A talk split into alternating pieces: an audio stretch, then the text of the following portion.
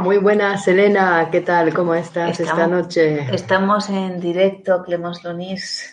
Con una pequeña música de fondo. Qué bonito, qué bonito. Eso, eso. Un poquito de música y un poquito de letras al revés, que nos sale en YouTube ese magnífico cartel que, que, bueno, que vamos a desarrollar la lectura inversa. La lectura inversa. Claro. Ok. Leer las cosas de otra manera, que al fin y al cabo es interpretarlas. Al revés, dices. No siempre al revés. Eh, a veces al derecho. Bueno, estamos en la sexualidad femenina. Una semana más, lunes, en distintos horarios en el mundo. Eh, en España ha habido un cambio horario, así que hoy eh, algunos se- nos esperan en otra hora. Hemos estado avisando. Estamos aquí. Os invitamos a conectaros y a participar en directo en el programa, que es lo bueno que tiene estar en las redes sociales, que estamos en directo, que queremos eh, que participéis, que, que habléis y bueno, y ahí vayáis metiendo también ingredientes para esta ensalada, que hoy tiene como título, La mujer de hoy y de mañana. es decir, la que tenemos que hacer. Buenas tardes, Nadia. Pues eso, entonces estamos eh, con ese propósito hoy. Vamos a ver si podemos cumplir con nuestras eh, expectativas. Vamos a ver, entonces hemos traído, para hablar de la mujer de hoy y la mujer de mañana, hemos traído el libro La mujer y yo de Miguel Oscar Menaza, porque él nos habla de esa mujer de hoy y esa mujer de mañana. Bueno, a mí me parece. ¿Y a ti, Elena? bueno, ahí, ahí traigo, claro, también entendiendo que somos múltiples, somos diferentes y, y trabajar para, para poder otras cosas también es permitirnos una transformación. Yo traigo el poema de La mujer y yo, número 17. Ah, Una vez, ella me intimidó con sus preguntas. ¿Has tenido alguna vez pasiones verdaderas? ¿Alguna mujer? ¿Una idea? ¿Algún vicio? ¿El poema? Quedé como tocado por la nieve, helado. Venirme a preguntar precisamente a mí si alguna vez apasionadamente entregué mi canto a la mujer amada o a mis vicios secretos. Y sorprendido me pregunté, ¿y ella me lo pregunta? Ella que transformó en virtud todos mis vicios y se quedó a mi lado y libre, amó todo mi amor. Pero se fue poniendo triste de sí misma, triste de gozar de la vida y comenzó a sufrir. Y nada le alcanzaba para seguir sufriendo. Se ataba a los postes telefónicos para escuchar todas las conversaciones y se metía en la vida de todo el mundo, pero oh, singular mujer, ella no estaba en el mundo. Y se engañaba a sí misma todo el tiempo. Se miraba en el espejo y se decía, soy una mujer. Y se engañaba a sí misma cuando decía, soy una mujer independiente. Y cuando se daba cuenta, hasta con dolor, que no era ella misma la mujer de sus sueños y que ella misma no era para nada independiente, dijo con pasión, así es la vida, siempre nos engaña. Hubo mujeres a mi lado, por decir algo, dije, a quien le bastaba que yo tuviera sexualidad. Yo vivía y ellas se conformaban mirándome vivir. Esos días, cuando jugábamos a existir, terminábamos destrozados, sin fe, gritándole a la luna nuestro fracaso. Existir no es posible, ni siquiera jugando. Soy ese trozo oculto para mí, me decía ella llorando arrebatada. Y tú no existes, a menos que esta mujer que soy lo quiera. Y el sol existe porque nos da vida, y de tanto nombrarlo lo hemos hecho posible. Y nuestro amor, ¿qué sería nuestro amor sin el beso o la frase de mañana que lo irán produciendo? A mí no me gustaba filosofar. Yo era un hombre concreto, hecho de cal, de arena, de cemento. Por eso, que cuando ella hablaba tratando de eludir en el hablar el compromiso de poder hacerlo, yo la amaba por ese desparpajo, por esa insolencia casi ingenua. Hablaba del mundo como si ella no estuviera en el mundo. A mí me maravillaba su cordura, su indiferencia, su disociación. Hablaba de los hombres de las otras mujeres como si ella fuera extraterrestre o divina. Y a mí, hoy, quiero confesarlo totalmente, me enamora de ella esa pasión de soledad. Esa es la mujer de hoy, ¿no? Podríamos pensar. Tiene ahí un poco todos los ingredientes de los cuales eh, vamos hablando de esa mujer que eh, bueno, que no, no, ha conseguido todavía estar en el mundo, que parece que no es fácil estar en el mundo. No se trata de caminar por la calle para estar en el mundo, que se trata de otra cosa. A nivel psíquico se trata de otra cosa, poder estar en el mundo, ¿no? Porque es eh, poder tener alguna relación con lo social, más allá, digamos, de, de la familia y del trabajo, ¿no? Sería una cosa así. Claro, porque lo que yo he entendido es que la capacidad de creación del hombre y de la mujer es infinita, depende de su disposición humana, no de su genitalidad. ¿no? Y he entendido que reprimir la genitalidad enferma. Pero reprimir la sexualidad, que incluye la genitalidad más amplia, es decir, reprimir el trabajo, reprimir las relaciones sociales, reprimir la, capacidad de creación artística. Bueno, enferma reprimir, también. Reprimir también la capacidad de creación, incluso, eh, como yo creo que ya lo habíamos hablado, hacemos referencia a eso, en la relación de pareja. Es decir, que también vivir en una relación de pareja donde se va repitiendo día a día los mismos tipos de encuentros, las mismas frases, los mismos tipos de conversaciones, pues eso con esa falta de creatividad, que es una creatividad, una creatividad que está al alcance de todos, pero no solemos animarnos mucho. Nos encasquillamos en una manera de, ser y decimos, es que yo soy así, es que yo soy así y entonces, y que es el otro. Bueno, o como aquí dice, la vida es así, peor, ¿no? Mm. Es decir, peor que la vida es así, como si la vida no la hiciéramos entre todos. ¿No? Cada uno no hiciera su vida. Además, pensar que, porque claro, Menasa yo recuerdo que dice, hay vidas más baratas, pero no son vidas. Es decir, no llegan al grado de humanidad que, uno tiene como disposición. No podemos vivir como si estuviéramos eh, en la etapa primitiva donde solo nos ocupamos de nuestras necesidades. Somos un sujeto social, nuestro compromiso, el pago de esa deuda simbólica que tantas veces hablamos, que, es también lo necesario para ser, ¿no? Para poder incorporar todo lo, que los humanos antes de nosotros, ¿no? Lo que la historia nos ha permitido para poderlo heredar, también uno tiene que darlo, no te lo puedes quedar para ti. Entonces ese egoísmo produce enfermedades, produce muertes prematuras, que eh, hemos estado este, este fin de semana en el Simposio Múltiple Interés del Psicoanálisis, organizado por la Escuela de Poesía y Psicoanálisis Grupo Cero. Ha sido un encuentro maravilloso, de una excelente organización y convocatoria. Felicitar a, bueno, a todos los compañeros de, la escuela, compañeras, al director Miguel Oscar Menasa por haber tenido esa iniciativa, como siempre, con grandes propuestas que bueno, nos ha permitido a los psicoanalistas del Grupo Cero que se han animado a ello y, a los alumnos de los seminarios que se han ¿Qué ha pasado ahí, Elena? ¿Qué ha pasado? Dímelo tú.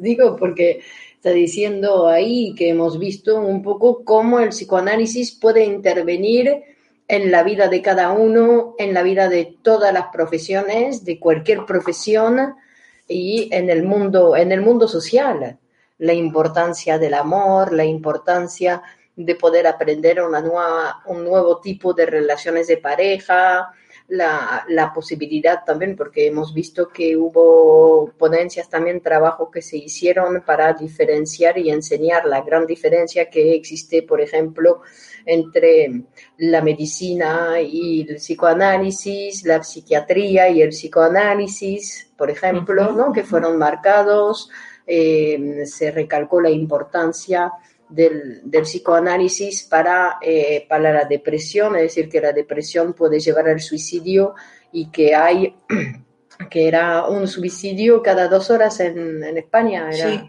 sí, En España, en España. Y en el mundo, no sé, era 800 Cada cuatro segundos moría una persona. Hoy, por ejemplo, uno de mis pacientes me habló de la interrupción de una sesión de, trabajo porque habían llamado de que una amiga de una de las personas que estaban ahí se acababa de suicidar. Es decir, que es una cosa eh, más frecuente de lo que sería deseable, que primero que no existiera y segundo que, que se suicidan personas muy jóvenes, personas que están en una edad de desarrollar su vida, personas que están enfermas, que están enfermas, que la depresión se produce por la melancolía por una enfermedad que en muchas ocasiones aparece enmascarada, que no aparece con, hoy es que estoy muy triste. No, la melancolía se enmascara en, diversas situaciones eh, de, entre las cuales está esa falta de proyección de futuro, ¿no? Ese, autorreproche. Entonces, eh, hemos visto la importancia del psicoanálisis para muchos campos que se relacionan con, al fin y al cabo, con la vida, con la salud, con el desarrollo de las personas, con la construcción también de sociedades, pues, pues y hemos cada vez escuchado el, el, trabajo de Elena. Oh, eso sí, qué bonito, qué bonito ha sido, qué bonito, qué bonito. Y bueno, eh, se me ha olvidado decir al comienzo, pero yo creo que ya todos nuestros seguidores saben que les invitamos a compartir en vuestras redes sociales, a compartir con vuestros amigos, porque si somos más podemos ser mejores y que la sexualidad femenina no es una cosa solo de las mujeres, ¿verdad, Juan Romero? Eh, sí, porque hay un texto que justamente yo he seleccionado, pero ahora yo no sé dónde he puesto la selección, cuando eh, justamente ahí en el texto enseña, mm, no sé dónde era, que lo subrayé, a ver dónde eh, puedo.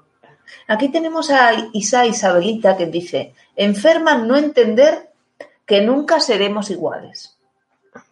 Yo, de acuerdo con Elena, sujeto social, sin género, no puede ser que quien pregunta cometa el error de ser subjetivo. ¿No? Aquí tenemos a, a varias personas eh, interesadas en la cuestión e interesadas también en, saber qué, qué, puede hacer el psicoanálisis por ellos. Porque, bueno, al fin y al cabo somos dos psicoanalistas que realizamos este proyecto con la idea de recordar que uno solo no puede psicoanalizarse, ¿verdad, Clemons? Uno no, a solas no. Eso no es psicoanálisis. Tenemos aquí a nuestro amigo Jorge Cabezas que dice buenas noches. Muy buenas noches, Jorge. Muy bien. Una alegría tenerte con nosotras. A Jay, la Dora, podéis participar con preguntas mujer de hoy y de mañana. Porque en este libro, La mujer y yo, eh, más que seleccionar poemas, lo que hice fue seleccionar eh, como estrofas, ¿no?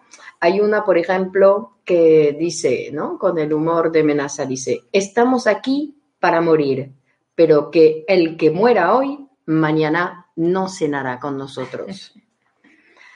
Y después hay una cosa donde también habla un poco de la posición de la mujer eh, frente, frente al hombre. Entonces la mujer le dice al hombre, eres tan diferente al resto del mundo que muchas veces no lo puedo creer y te trato como a todo el mundo, mal. Me alejo de ti cuando te necesito, me obligo a romper y abandonar lo que goza en mí y viene del mundo. Soy, ¿cómo decirte? Una piojosa y no tanto por los piojos que no tengo, sino por celosa y envidiosa, mi amor. No puedo soportar el goce ansiado si proviene de ti, la caricia o el triunfo. Por eso es que prefiero pensar de ti que eres vulgar, estúpido y hasta feo. Bueno, me voy a detener aquí, ¿no? Porque el poema sigue, pero que me parece así como el no querer aceptar ese otro diferente, porque también hablamos de la dificultad de aceptar la mujer como diferente, pero se ve que ella también tiene dificultad para aceptar que él también es diferente a ella, ¿no? Y que además lo necesita.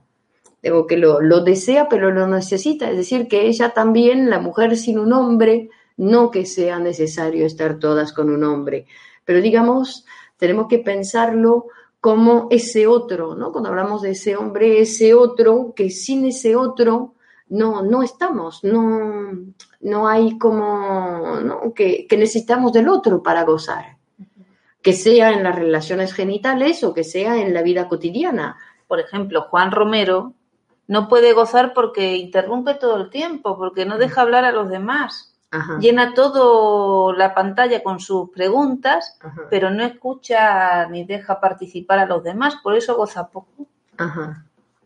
Porque uno goza más cuando interrumpe su tendencia al placer, ¿no? A quedarse calmado en una misma idea. Cuando nos interrumpe el otro con, con algo que uno no se esperaba, ahí goza.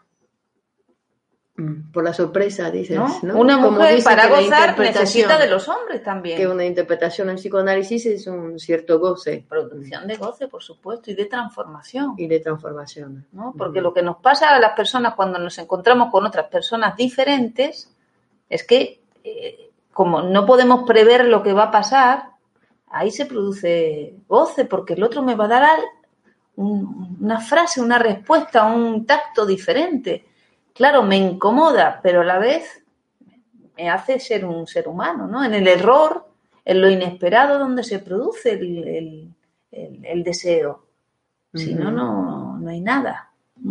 Claro, y es ahí donde cuando también hablamos ¿no? de ese ser deseante, de ese ser humano que pueda soportar esa incertidumbre, la incertidumbre de la vida porque querer controlar, querer saber lo que me va a pasar mañana, querer eh, apuntar, bueno, en las empresas se ve con exageración, ¿no? Como calculan ahí o quieren eh, calcular todo lo que quieren conseguir para el 2020 y la planificación, etcétera, y todas las acciones que hay que hacer para cumplir con lo, lo solicitado, vamos a decirlo así pero eh, vemos que es eh, muy interesante porque nos pasa a todos en nuestra vida, que decimos querer un objetivo y que decimos, bueno, ponte las pautas y sigue las pautas para conseguir esa cosa que tú dices querer, pero que no funcionamos así los seres humanos. Los seres humanos decimos, quiero ir a la izquierda y me voy a la derecha.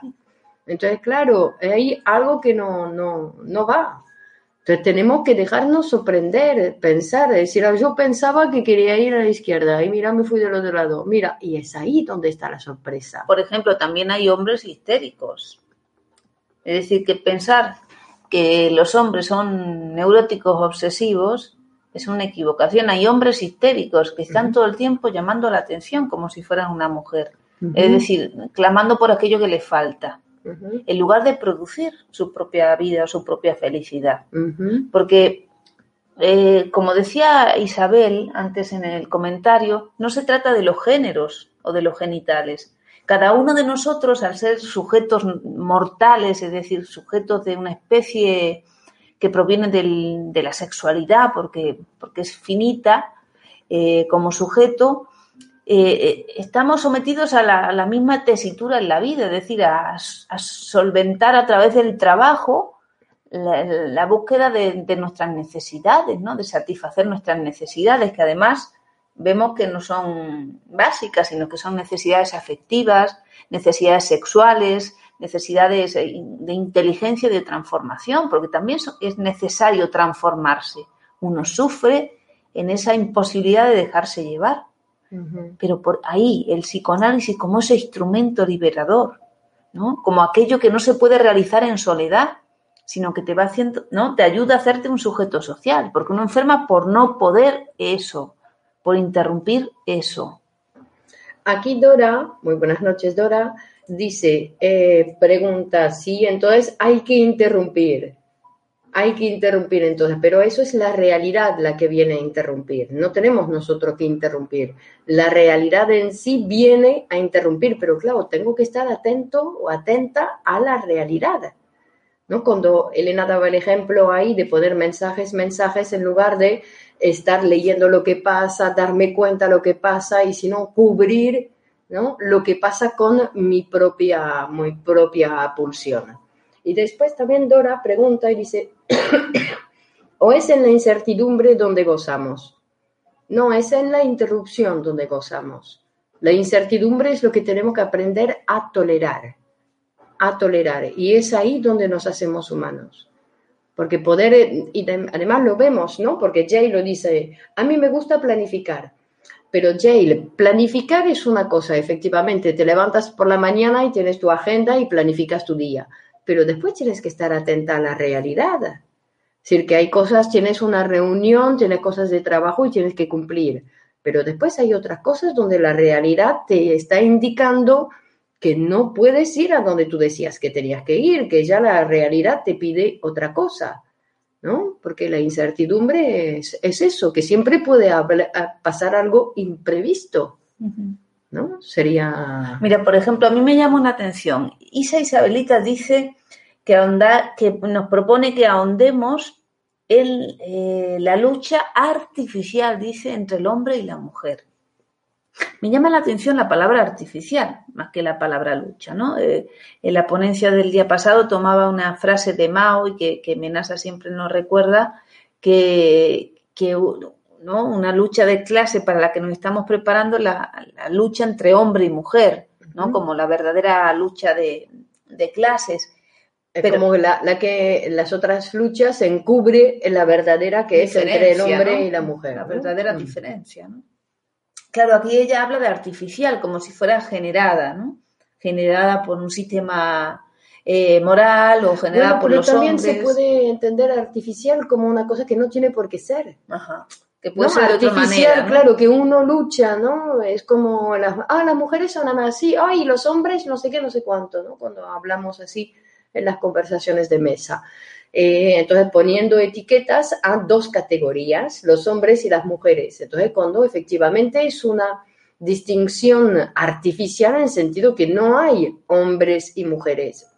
¿No? Sino que hay eh, seres humanos donde cada uno se posiciona en un lado, ¿no? Porque como decía ahí Elena, que decía que hay hombres que quieren tanto ser mujeres que no llegan a ser hombres, porque su deseo está en, querer ser otra cosa, pero también nos lo decía en el simposio amenaza, que la mujer quiere ser niño, el niño quiere ser mayor, que nunca nadie está contento con lo que le toca, le, le toca vivir. Es decir, que siempre quiere otra posición, ocupar otra posición, la mujer que no puede ser madre porque quiere ser madre, ¿no? En ese sentido, que uno, la, la dificultad en darse cuenta que la realidad que tenemos es la realidad que hemos producido y con eso nos tenemos que... claro, claro que, el síntoma o, o la inhibición vienen a encubrir otra cosa, ¿no?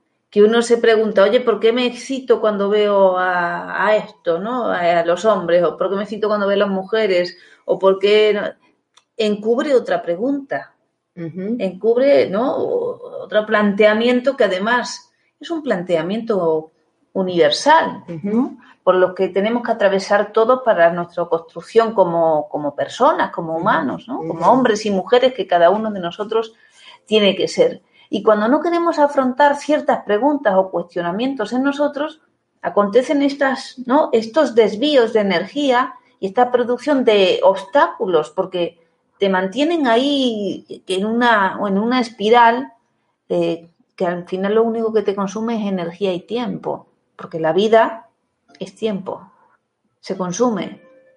De ahí la importancia ¿no? de, de poner en, marcha mecanismos para, para, trabajar, porque nuestra energía necesita trabajo, necesita estar puesta en algo del mundo real, como tú decías antes, ¿no? Todo lo que no esté puesto en el mundo real y que esté puesto en, en la planificación, en, el pensamiento, en la fantasía, en cómo deberían ser las cosas, todo eso te va consumiendo. Claro, es una energía que está. Mira, Joaquín Jiménez dice, Elena dice, os diré que, mira, a ver lo que te parece. Dice, os diré que aplicando vuestras enseñanzas y sobre todo escuchando a Elena, todo me está cambiando. Gracias. ¿Qué te parece eso de, de que todo me está cambiando? Como ves, ¿no? Como vamos a hacerte la ITV, Joaquín. Solo no se puede. Claro, Solo no se por puede. eso. Por eso, porque es una, no es como una, digamos que está abriendo una puerta donde puede decir, existe otra cosa que yo no sabía que existía.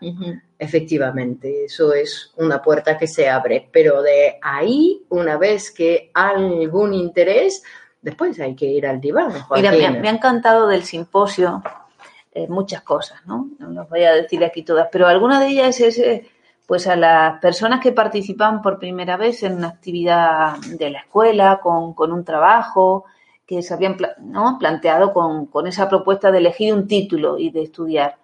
Pues cómo, bueno, cómo habían realizado ese, ese proceso y cómo también se habían dado cuenta al transcurso de esas ponencias y, de que las cosas no eran exactamente como pensaban, ¿no? En el sentido de que la formación es continua, de la importancia del psicoanálisis de cada uno, como que había redimensionado a veces ciertas creencias desde la humildad de la complejidad ante la que nos encontramos, ¿no? Que estamos ante la ciencia que estudia el aparato psíquico. Entonces, este, hay muchas, es como un trabajo que no abarca una vida. Claro, ¿no? Había ahí María que decía, ¿no? Yo estoy en pañales, hace tres años que estudio, me doy cuenta que estoy en pañales. Claro, pero, y tenía toda la ilusión de, del pero continuar, todos yo de creo aprender. que todo- todos hemos vivido de alguna manera una, alguna sorpresa en, en, en la producción de ese simposio. Dice ¿no? Joaquín que sí, que se deja. que se deja que Eso, eso, que especifique.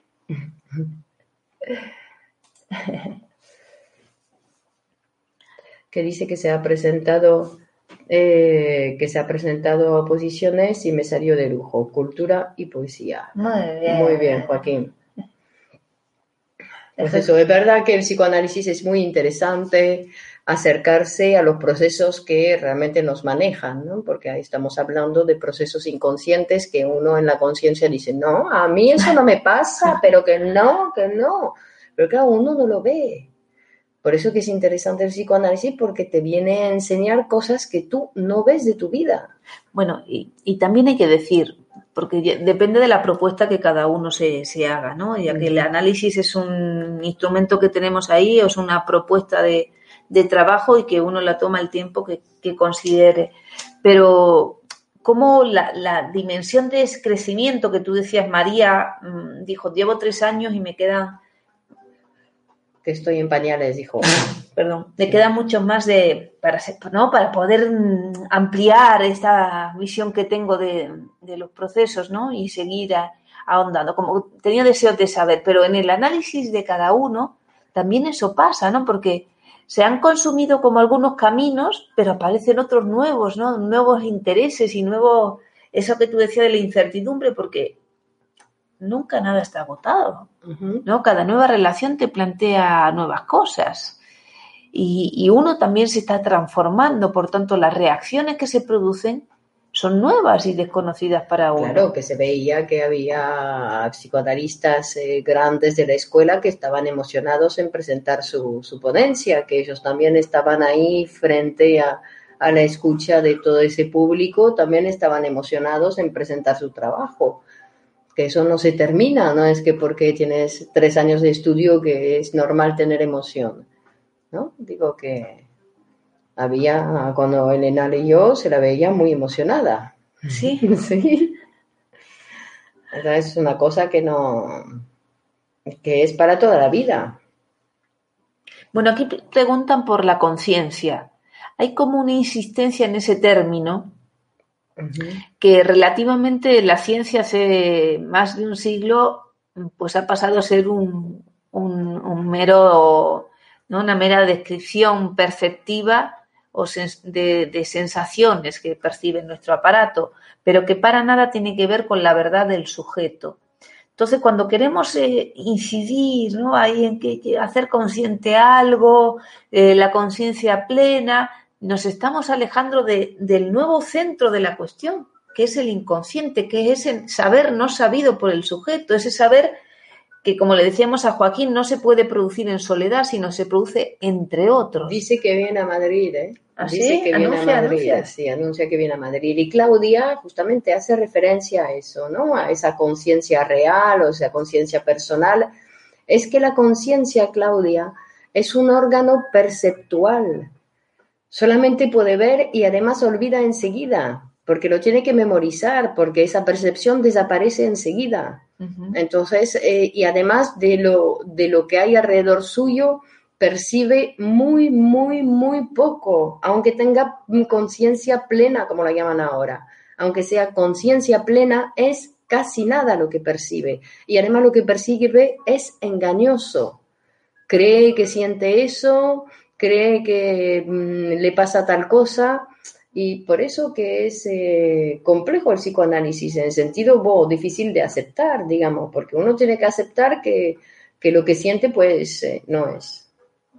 Clemence, de lo que me acabo de enterar, que están organizando una, una excursión desde Cádiz hasta Almería para traer gente a tu próximo concierto el 29 de noviembre en la Sala Música Creativa. Qué bien, Van a ir trayendo todos los fans de la sexualidad femenina de Clemens Lunís eh, para, para encontrarnos eh, reunidos en, en una próxima, próxima cita. Muy bien, muy bien, serán todos bienvenidos.